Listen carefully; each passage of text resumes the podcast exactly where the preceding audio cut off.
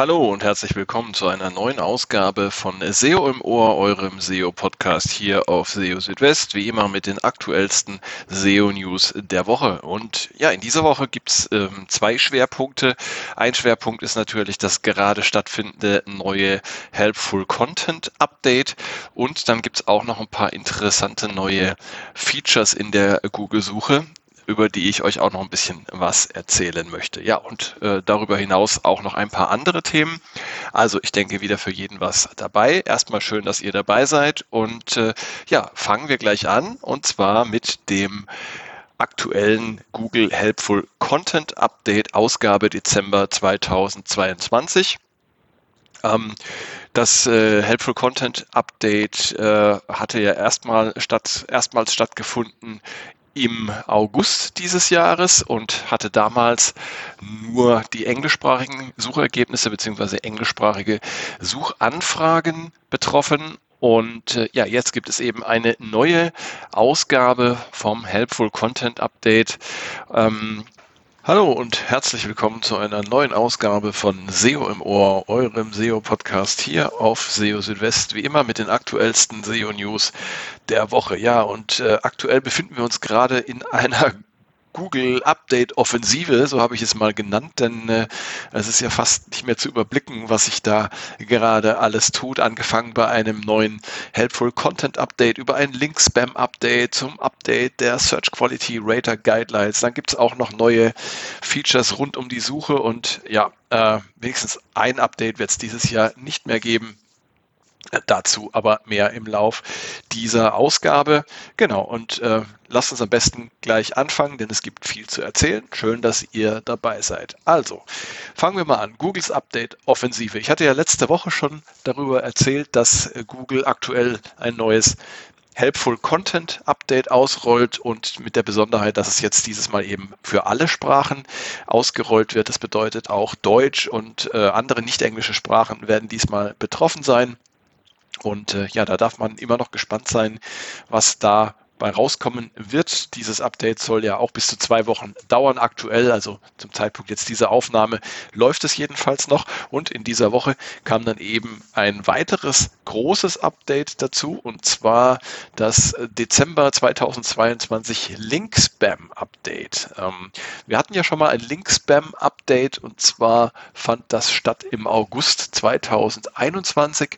Und ja, dieses äh, Link Spam Update oder diese Link Spam Allgemein die haben ja zum Ziel, ähm, unnatürliche Links oder Spam-Links abzuwerten. Und das Besondere jetzt bei diesem Link-Spam-Update, bei diesem Dezember 2022 Link-Spam-Update, ähm, das Besondere daran ist, dass äh, die Fähigkeiten von SpamBrain, das ist Googles Algorithmus zum Erkennen von Linkspam, so erweitert werden oder so erweitert wurden, ähm, dass die Wirkungen von unnatürlichen Links auf die Suchergebnisse neutralisiert werden sollen. Also das heißt nicht mehr und nicht weniger, als dass Links, die eben äh, nicht äh, den äh, Richtlinien von Google entsprechen, dass die neutralisiert werden sollten in ihrer Wirkung.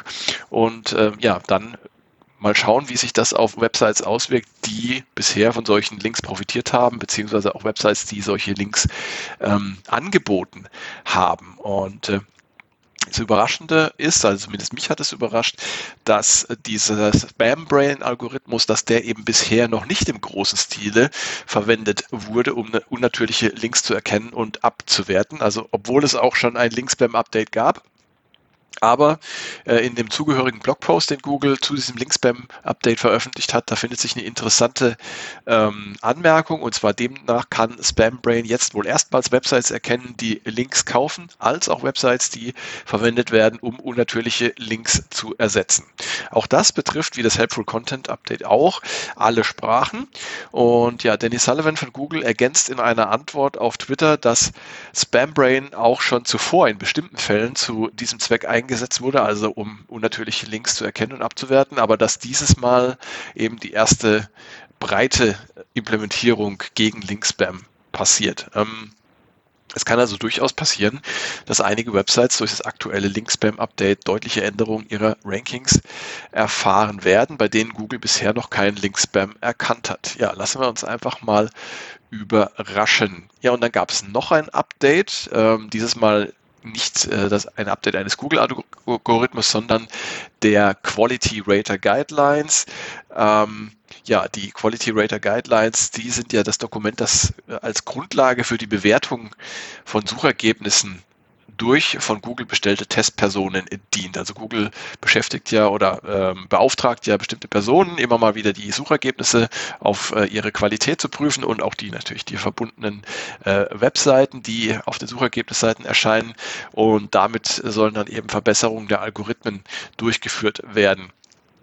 Ja, also es ist ein ziemlich wichtiges Dokument, diese Search Quality Rater Guidelines. Und äh, ja, die gibt es jetzt in der neuen Version. Die letzte äh, Aktualisierung hatte erst im Juli stattgefunden. Jetzt gibt es schon wieder eine neue Version. Und ja, die wohl wichtigste Änderung in diesem äh, Dokument, äh, die bezieht sich auf das EAT. Ähm, das kennt ihr vielleicht. Diese Abkürzung steht für Expertise, Authoritativeness, Trustworthiness, also für Expertenwissen, Autorität und Vertrauenswürdigkeit. EAT war bisher schon ein gängiger Begriff. Ähm, ist ein wichtiges Qualitätsmerkmal für Websites, vor allem in sensiblen Branchen wie Gesundheit, Medizin und Finanzen, den sogenannten YMYL-Branchen. Das steht für Your Money, Your Life. Und äh, aus EAT wird jetzt EEAT denn Google hat dem bisherigen EAT ein weiteres I hinzugefügt und dieses I steht für Experience, was man vielleicht mit praktischer Erfahrung am besten übersetzen kann.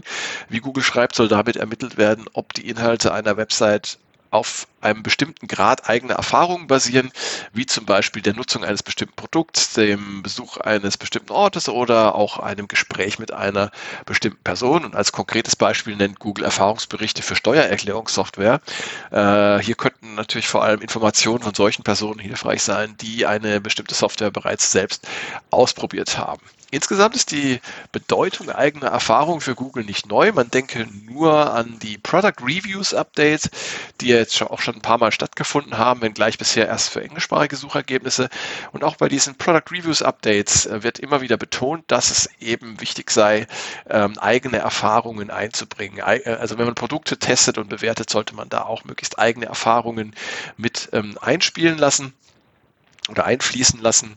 Und äh, ja, äh, jetzt wird eben die äh, praktische Erfahrung noch weitergehend oder äh, in einem weiteren Feld wichtig, ähm, wie es aussieht. Es gab auch noch ein paar andere Änderungen in äh, diesem Dokument, in den Search Quality Rater Guidelines. Das Dokument ist insgesamt auch gewachsen um neun Seiten von 176, äh, Entschuldigung, von 167 auf 176 Seiten. Und ja, es sind auch viele kleine Verbesserungen. Formulierungen sind verbessert worden, ähm, Tabellen hinzugefügt. Äh, wenn ihr euch da mal ein bisschen Überblick verschaffen wollt, dann empfehle ich euch einfach den entsprechenden Beitrag auf SEO Südwest anzuschauen. Da habe ich für euch so die Liste zusammengestellt. Genau. Ja, jetzt haben wir viele Updates äh, besprochen. Ähm, zumindest ein Update wird es in diesem Jahr aber nicht mehr geben. Ganz frisch diese Information habe ich gerade eben erst äh, erfahren. Es wird sicherlich kein Core-Update mehr in diesem Jahr geben. Ähm, wir wissen ja, dass äh, aus der Erfahrung, dass Dezember und Januar immer eine recht hohe Wahrscheinlichkeit haben für Google Core Updates. Das zeigen auch äh, die letzten Jahre, wo es immer mal wieder so war.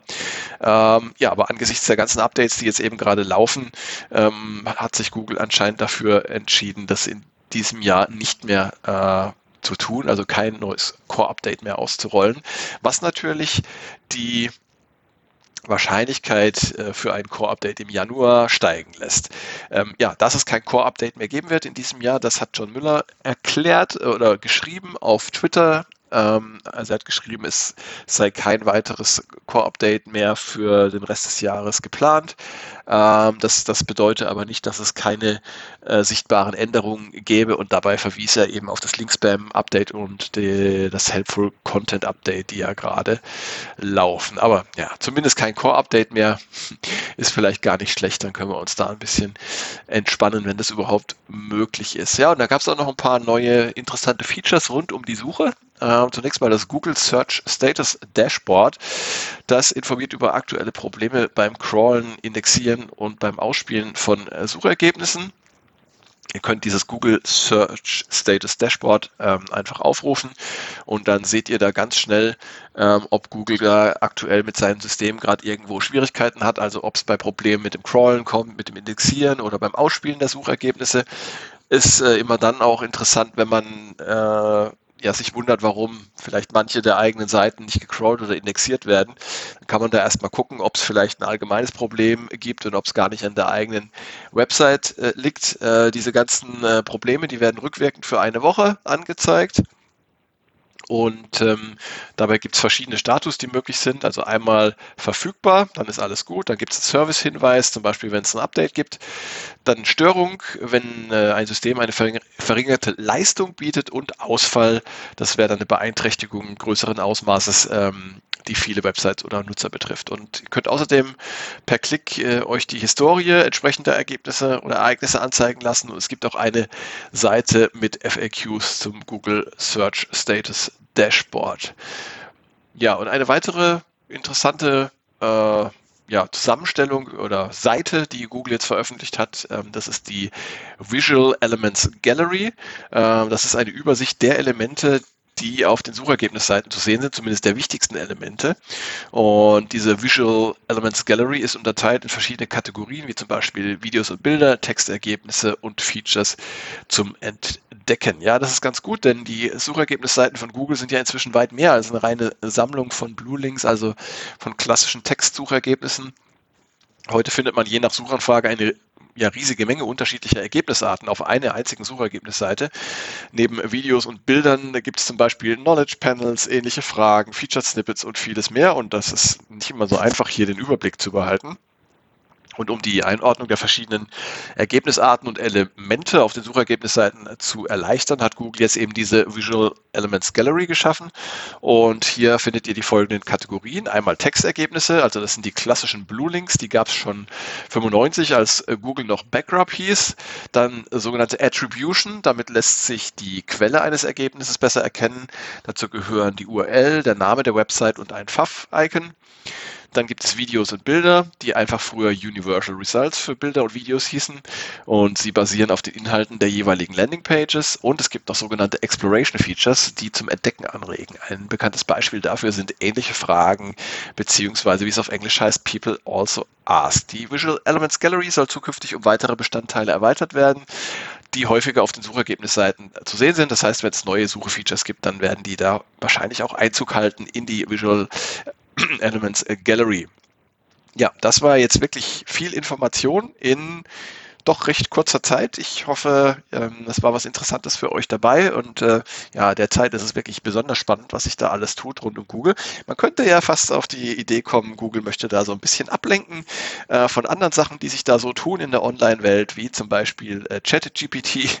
Ähm, ja, das finde ich auch spannend. Ähm, also dieser Chatbot, der auf KI basiert und der erstaunliche Dinge möglich macht, bis hin zu fertigen HTML und JavaScript JavaScript-Code und äh, bin mal gespannt, ob da nicht irgendwie mal eine ernsthafte Konkurrenz für Google entsteht. Und ähm, äh, wenn ich dann einfach einen Chatbot habe, den ich alles fragen kann und der mir alles beantwortet, ob ich dann überhaupt noch irgendwann eine Suchmaschine brauche. Im Moment ist das Ganze natürlich noch nicht äh, ausgereift und ähm, die Informationen, die ich von äh, dem ChatGPT kriege, sind auch ähm, ja alles andere als äh, verlässlich und zuverlässig. Ähm, da ist Google natürlich schon weit voraus. Könnte mir auch vorstellen, dass Google in diese Richtung geht und eben auch eine entsprechende Schnittstelle anbietet. Ähm, ja, aber ich glaube, dass die Art, wie wir Informationen äh, im Web äh, suchen und finden, sich in nächster Zeit stark verändern wird. Und äh, das, da dürfen wir gespannt sein. Das wird auf jeden Fall interessant zu beobachten sein. Das war es jetzt aber wirklich schön, dass ihr wieder dabei wart. Und wie immer an dieser Stelle noch der Hinweis, wenn ihr Fragen, Themenwünsche, Kritik oder sonstiges habt, dann lasst es mich gerne wissen. Schreibt mir eine E-Mail an info.seo-südwest.de, kontaktiert mich über die verschiedenen sozialen Netzwerke, über die ihr mich erreichen könnt. Und ich freue mich ähm, über Nachricht von euch und äh, wünsche euch jetzt jetzt erstmal eine gute Zeit, melde mich dann in etwa einer Woche wieder mit der nächsten Ausgabe von SEO im Ohr und halte euch natürlich auch auf dem Laufenden hier täglich auf SEO Südwest mit den aktuellsten SEO-News für euch. Bis dahin erstmal macht's gut, ciao, ciao, euer Christian.